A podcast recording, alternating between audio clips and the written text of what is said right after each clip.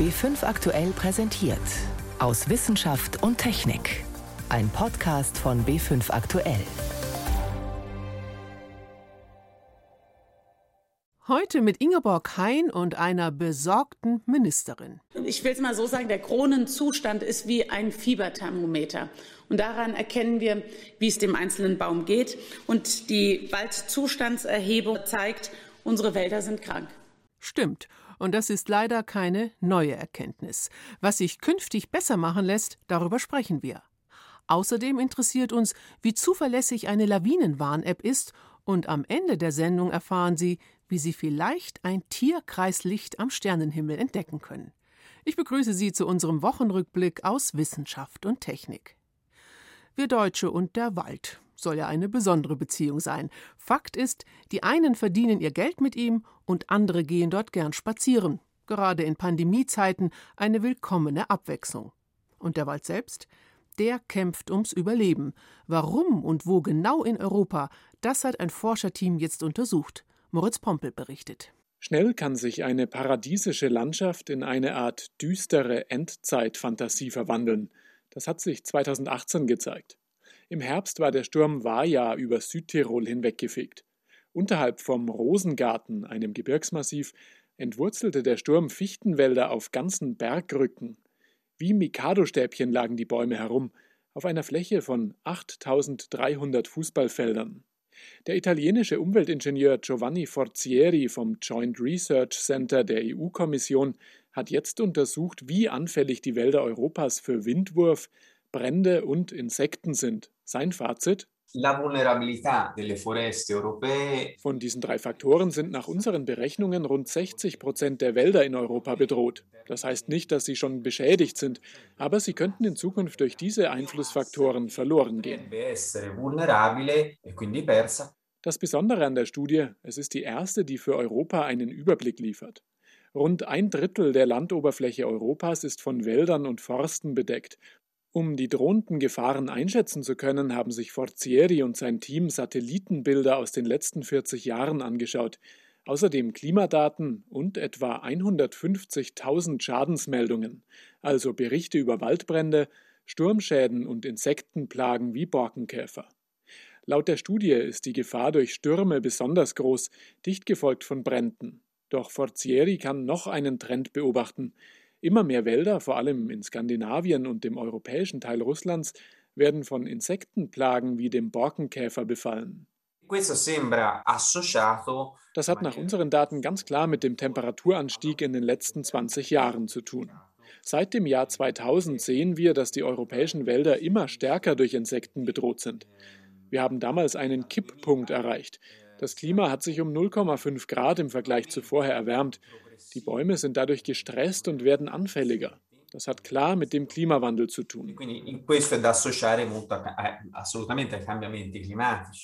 Das Grundproblem der Bäume ist, weil sie ein langes Leben haben, können sie sich nicht so schnell anpassen. Dazu kommt, dass sich die Schadinsekten besser vermehren, wenn es wärmer wird. Für die Bäume eine doppelte Bedrohung. In Deutschland zeigt sich, dass es dem Wald vor allem in trockenen Regionen schlecht geht. In Brandenburg mehren sich Waldbrände. Die Kiefer mit ihren tiefen Wurzeln findet selbst weit in der Erde kein Wasser mehr, wenn der Regen ausbleibt. Waldspezialist Henrik Hartmann vom Max-Planck-Institut für Biogeochemie ist Co-Autor der Studie. Ihm bereitet Sorgen, dass es zusätzlich viele kleine Schäden gibt, die in der italienischen Studie gar nicht erfasst waren. Es gibt darüber hinaus diese diffuse Mortalität, die wir jetzt teilweise in den Wäldern auch sehen, dass hier und da ein Baum einfach aufgibt, weil für ihn die Bedingungen einfach zu harsch werden. Und im Moment ist die Datengrundlage dafür sehr, sehr dünn. Mischwälder stehen zwar grundsätzlich besser da als Monokulturen, aber auch sie sind betroffen. Deshalb ist die Frage, wie der Mensch dem Wald am besten helfen kann. Ein klares Zukunftskonzept gibt es nicht. Vielleicht müsste man jetzt schon sich überlegen, ob man vielleicht Baumarten von woanders her hier einführt, die unter Umständen trockenresistenter sind. Grundsätzlich sagt die Umweltwissenschaftlerin Anja Rammig von der TU München, sei aber jede Anstrengung umsonst, wenn es nicht gelingt, den Klimawandel zu bremsen, sprich die CO2-Emissionen runterzufahren. Nur so kann man den Klimawandel erstmal mindern und dann äh, haben wir vielleicht eine Chance, dass wir eben da auch mit unseren Wäldern weiter zurechtkommen. Also wenn es einfach nicht mehr regnet und im Sommer 50 Grad hat, dann wächst da nichts mehr. Und das will natürlich keiner. Wie es dem Patienten Wald speziell bei uns geht, das steht im deutschen Waldzustandsbericht für 2020.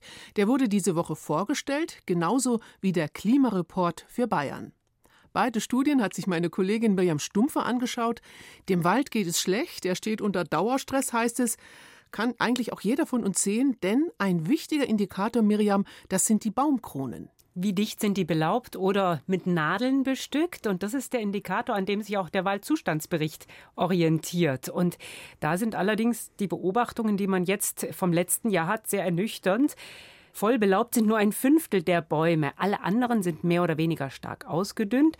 Besonders betroffen ist die Fichte. Fast die Hälfte dieser Bäume hat deutliche Schäden. Auch Buchen. Nur die Eichen sind nicht so ganz stark betroffen. Denen geht es sogar ein bisschen besser als im letzten Jahr. Das ist jetzt so der Blick auf Deutschland. Schauen wir doch speziell nach Bayern. Wie sieht es hier aus? Was sagt da der bayerische Klimareport? In Bayern kann man erstmal auch mit dem Waldzustandsbericht nochmal draufschauen und sieht, zusammen mit anderen Ländern wie allen voran Thüringen, aber auch Baden-Württemberg oder Hessen, ist es stark betroffen. Es liegt auch an der Art der Wälder. Und wenn man dann gleichzeitig sich noch den Klimareport nimmt, da wird auch sehr klar beschrieben, wie das zusammenhängt mit heißen Sommern, mit Dürrejahren. Da hatten wir ja in den letzten Jahren 2015, 18, 19, die waren sehr trocken. Das heißt Stress für die Bäume. Da werden sie anfällig, werden angreifbar von Stürmen oder auch Schädlingen. Und im Jahr 2019 kam da auch eine sehr deutliche Zahl raus, das Schadholz, also die Bäume, die von Stürmen umgeworfen wurden oder die von Schädlingen befallen und deswegen abgestorben sind. Dieses Schadholz entspricht in etwa einem Drittel der Holzmenge, die jedes Jahr nachwächst. Unglaublich. Und bei Schädlingen denken viele jetzt wahrscheinlich spontan an Borkenkäfer. Da gab es ja viele Klagen von Waldbesitzern im vergangenen Jahr. Aber das sind ja nicht die einzigen. Zum Beispiel den Schwammspinner, der befällt Eichen, die Bäume, die eigentlich die Trockenheit und Wärme ganz gut aushalten. Aber dann macht ihn womöglich der Schwammspinner den gar aus, wenn er kommt. Der entlaubt die Bäume, dann sterben die ab. Es gibt auch Pilze, neu in Bayern zum Beispiel die Ahornrußrindenkrankheit. 2018 hat man die erstmals beobachtet und hat auch jetzt gesehen, bei Trockenheit und Wärme breitet die sich aus Richtung Süden und ja, befällt Ahornbäume. Also die Waldbäume, die werden von vielen Seiten in die Zange genommen und das heißt für uns wirklich, wir müssen aufpassen und da ganz schnell schauen, was können wir dagegen tun, denn der Wald ist ja immer noch eine wichtige Kohlenstoffsenke. Das heißt, er nimmt CO2 aus der Luft auf, mehr als entsteht, wenn zum Beispiel Bäume verrotten. Das könnte sich aber umdrehen. Jetzt ist natürlich die wichtige Frage, was kann man tun? Weg von den Kiefernwäldern hin zum Mischwald, das hören wir ja tatsächlich schon seit Jahren. Wie funktioniert es? Funktioniert es überhaupt schon? Es wird gemacht, das ist nur ein wahnsinnig langsamer Prozess und da kehrt man nicht nur zurück zu Laubbäumen, die man schon kennt, sondern experimentiert auch mit anderen, mit neuen Arten. Also da wird viel gemacht, aber man muss sich auch klar machen, bis ein Baum so weit herangewachsen ist, dass er gefällt wird. Das sind 60 Jahre mal 80 oder auch 100, das sind wahnsinnige Zeiträume, mit denen man da zu tun hat.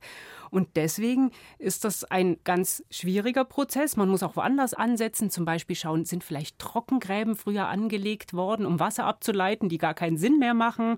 Muss man vielleicht manchmal doch mit Insektiziden eingreifen, wenn Schädlinge kommen? Schwierige Fragen. Aber ganz klar ist, wir müssen den Wald wirklich in den Blick nehmen. Der ist Mitspieler beim Klimaschutz. Der ist nicht einfach nur unser Retter. Und wenn wir es zu sehr ausreizen, dann hilft er uns auch nicht mehr, das CO2 aus der Luft zu holen. Vielen Dank. Einschätzungen waren das von meiner Kollegin Miriam Stumpfe. Die bayerischen Skilifte laufen nicht in diesem Corona-Winter, aber viele Menschen sind trotzdem in den Bergen unterwegs.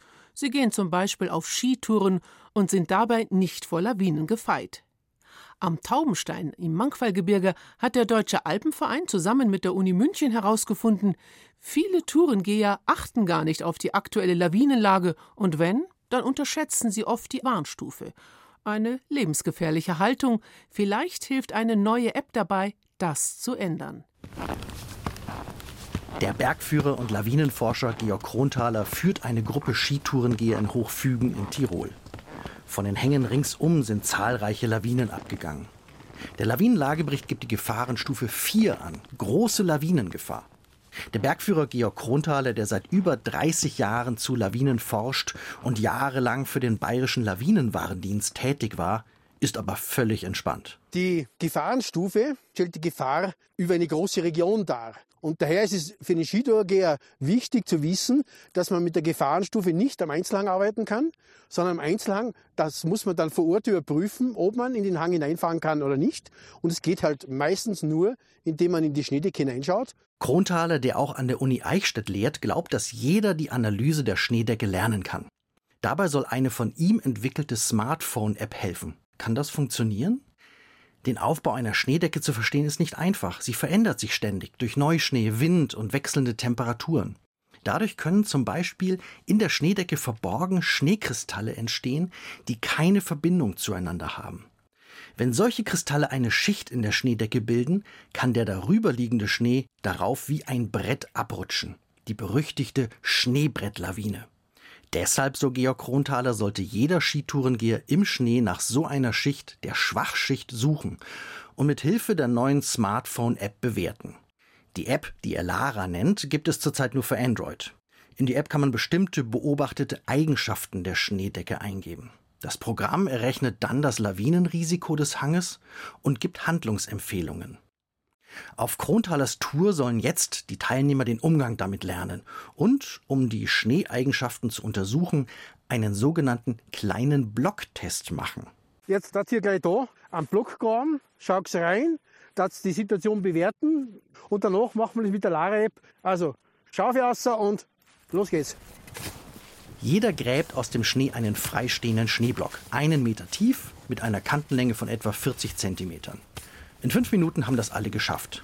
Dann klopft jeder mit der Schaufel seitlich gegen den Block. Nach mehrmaligen starken Klopfen löst sich bei allen der obere Teil des Blocks, und zwar genau an der Schwachschicht. Hier könnte also eine Lawine abgehen. Jetzt geht es darum, diese Schwachschicht und weitere Eigenschaften des Schnees zu erkennen. Der Skitourengeher David Auer hat schon gelernt, welche Faktoren wichtig sind und gibt diese in die App ein.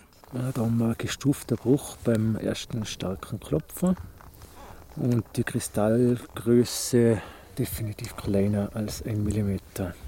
Die App fragt alle wichtigen Faktoren ab. Ist die Schwachschicht dünn oder dick? Wie groß sind die Schneekristalle in der Schwachschicht? Und ist die Bruchstelle an der Schwachschicht glatt oder gestuft? Schließlich gibt sie das Ergebnis in Ampelfarben wieder.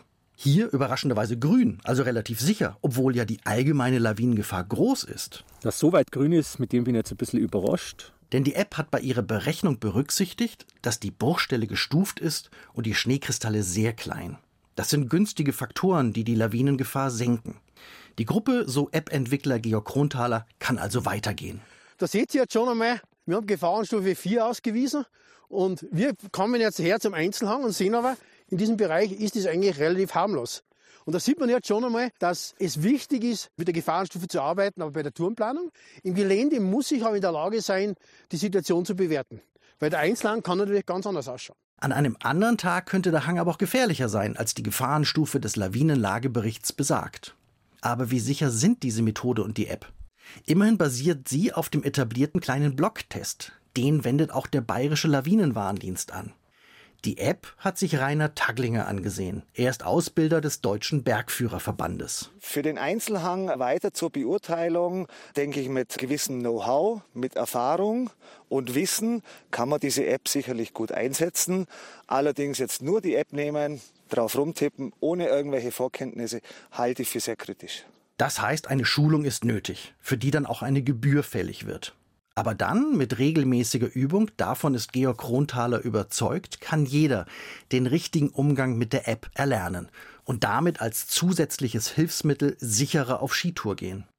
Aber auch wenn die App zuverlässig ist, eine Garantie für absolute Sicherheit ist sie nicht. Auf der Tour folgt die Gruppe den Anweisungen der App. Sie empfiehlt, dass alle sicherheitshalber den Hang einzeln abfahren, um die Schneedecke nur gering zu belasten. Und so kommen tatsächlich alle sicher durch staubenden Pulverschnee ins Tal. Mit dem Smartphone gut über die Berge. Ein Beitrag von Jan Kerkhoff. Kennen Sie den Film The Day After Tomorrow? Ein Endzeitszenario, in dem Roland Emmerich darstellt, wie eine Eiszeit über Europa und Nordamerika hereinbricht. Der Klimawandel und der Golfstrom spielen dabei eine zentrale Rolle. Klar, das ist Hollywood, großes Kino, aber der Golfstrom ist tatsächlich wichtig für Europa. Er ist so eine Art Fernheizung, die ständig warmes Wasser aus dem Golf von Mexiko in den Nordatlantik spült und bei uns für ein mildes Klima sorgt. Noch. Denn der Klimawandel könnte das ändern, aber so ganz einig sind sich die Forscher da noch nicht. Mit alten Telefonkabeln fing es an. Als Forscher den Golfstrom in den 80er Jahren erstmals direkt beobachten wollten, da kaperten sie ausgediente Telefonleitungen. Die lagen vor der Küste Floridas im Meer, erzählt Martin Wisbeck vom Geomar Helmholtz Zentrum für Ozeanforschung. Das ist ja dort der wärmste Teil des Floridastroms. Äh, geht dort in einer Tiefe von Oberfläche bis 600 Meter Wassertiefe, relativ begrenzt. Das ist ungefähr 100 Kilometer, 120 Kilometer breit. Der Florida-Strom schaufelt dort warmes Wasser aus den Subtropen Richtung Nordatlantik. Es ist sehr salzhaltig und weil das Salz einen Einfluss auf die elektrische Spannung in den Telefonkabeln hat, wurden sie zu Sensoren für das vorbeiströmende Wasser. Doch was sind schon Messdaten von gekaperten Telefonkabeln, wenn es um ein Strömungssystem geht, das sich über den halben Atlantik erstreckt? Und das sekündlich 30 Mal so viel Wasser vor sich herschiebt wie alle Flüsse der Welt zusammen. Spezielle Strömungsmesser, die Teile des Golfstromsystems direkt beobachten, versenken Ozeanographen erst seit 20 Jahren im Meer. Martin Fisbeck zum Beispiel hat die Labradorsee zwischen Kanada und Grönland im Blick.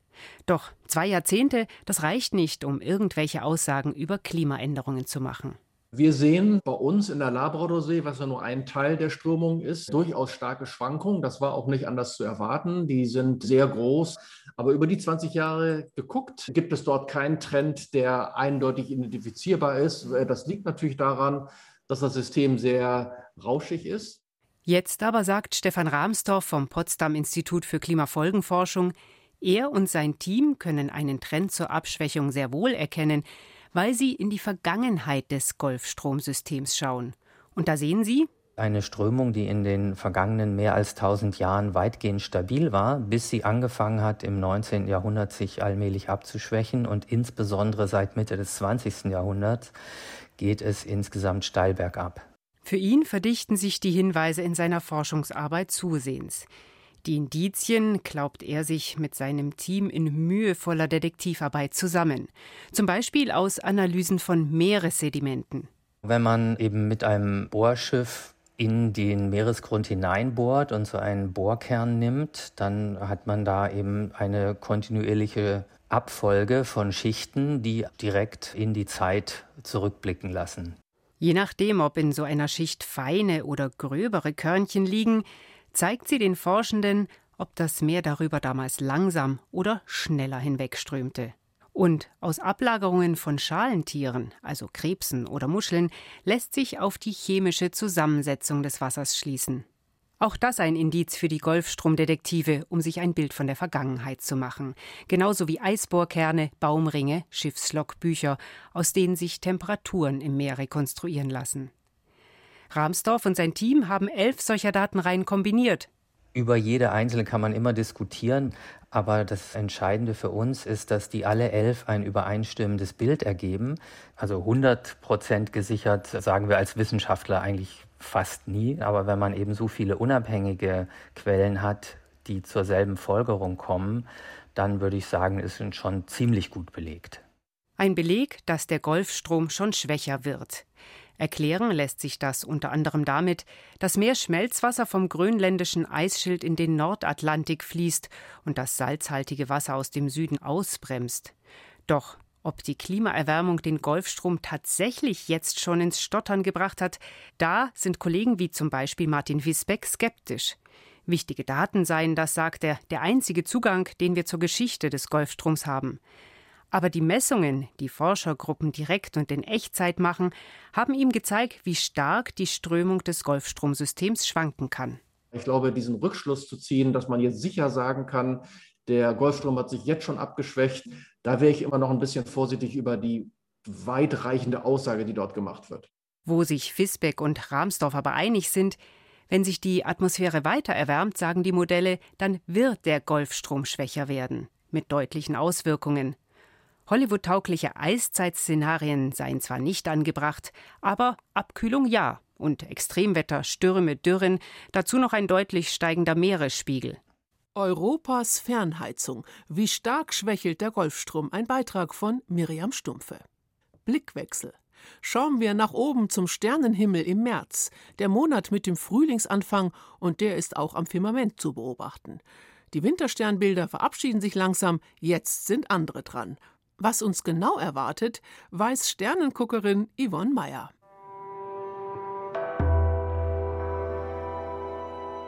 Zweimal im Jahr gibt es Gelegenheit, ein besonderes Himmelsphänomen zu beobachten, das Tierkreislicht. Das kann man mit viel Glück im Herbst und im Frühjahr sehen. Diesen März geht das am allerbesten abends bis zum 13. Da ist nämlich kein Mond am Himmel. Das Tierkreislicht ist ein zarter Lichtkegel, der senkrecht in den Himmel strahlt. Das sind eigentlich Staubkörnchen in der Umlaufbahn um die Sonne und von der werden sie auch angestrahlt. Aber um es zu sehen, muss es ganz dunkel sein. Schon eine Straßenlaterne überstrahlt das Tierkreislicht. Der Frühling kommt in großen Schritten näher und auch die Frühlingssternbilder machen sich wieder deutlicher bemerkbar. Der kleine Krebs, der riesige Löwe und auch der große Bär stehen im Laufe der Nacht ganz hoch am Himmel. Doch das deutlichste Zeichen ist die Tag- und Nachtgleiche. Am 20. März ist es soweit. An diesem Tag geht die Sonne exakt im Osten auf, steht mittags senkrecht über dem Äquator und geht genau im Westen unter. Wir haben zwölf Stunden Tageslicht. Und ein paar Tage später kommt der Frühlingsvollmond mit seiner eigenen Tag- und Nachtgleiche. Der leuchtet auch zwölf Stunden. Der Planet Mars ist in der ersten Monatshälfte als einziger Planet sichtbar am Nachthimmel. Doch dann tauchen wieder Jupiter und Saturn in der Morgendämmerung auf. Und am Monatsende schon relativ deutlich. Ein auffälliger Doppelpunkt am Horizont im Südosten.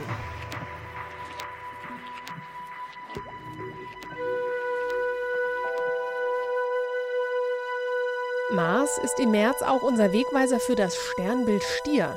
Anfangs steht der helle Planet dicht beim Siebengestirn, den Plejaden. Das ist ein hübscher Sternhaufen. Und Mars ist nur gut drei Finger breit links unter dem Haufen. Links darüber der V-förmige Stierkopf. Und dann zieht der Mars im Laufe des Monats am Stierkopf vorbei, immer in der Nähe von Aldebaran, dem hellen Auge des Stiers. Ende März hat der Planet dann fast das ganze Sternbild durchlaufen und erreicht beinahe schon die zwei Sterne an den Spitzen der Stierhörner. Der eine steht genau über dem Mars, der andere nach links oben versetzt. Mehr zum Sternenhimmel im März, den Sternbildern und der Tag- und Nachtgleiche finden Sie unter br.de/slash Sternenhimmel. Also, einiges zu sehen. Mit dem Sternenhimmel im März endet unser Wochenrückblick aus Wissenschaft und Technik. Am Mikrofon Ingeborg Hein.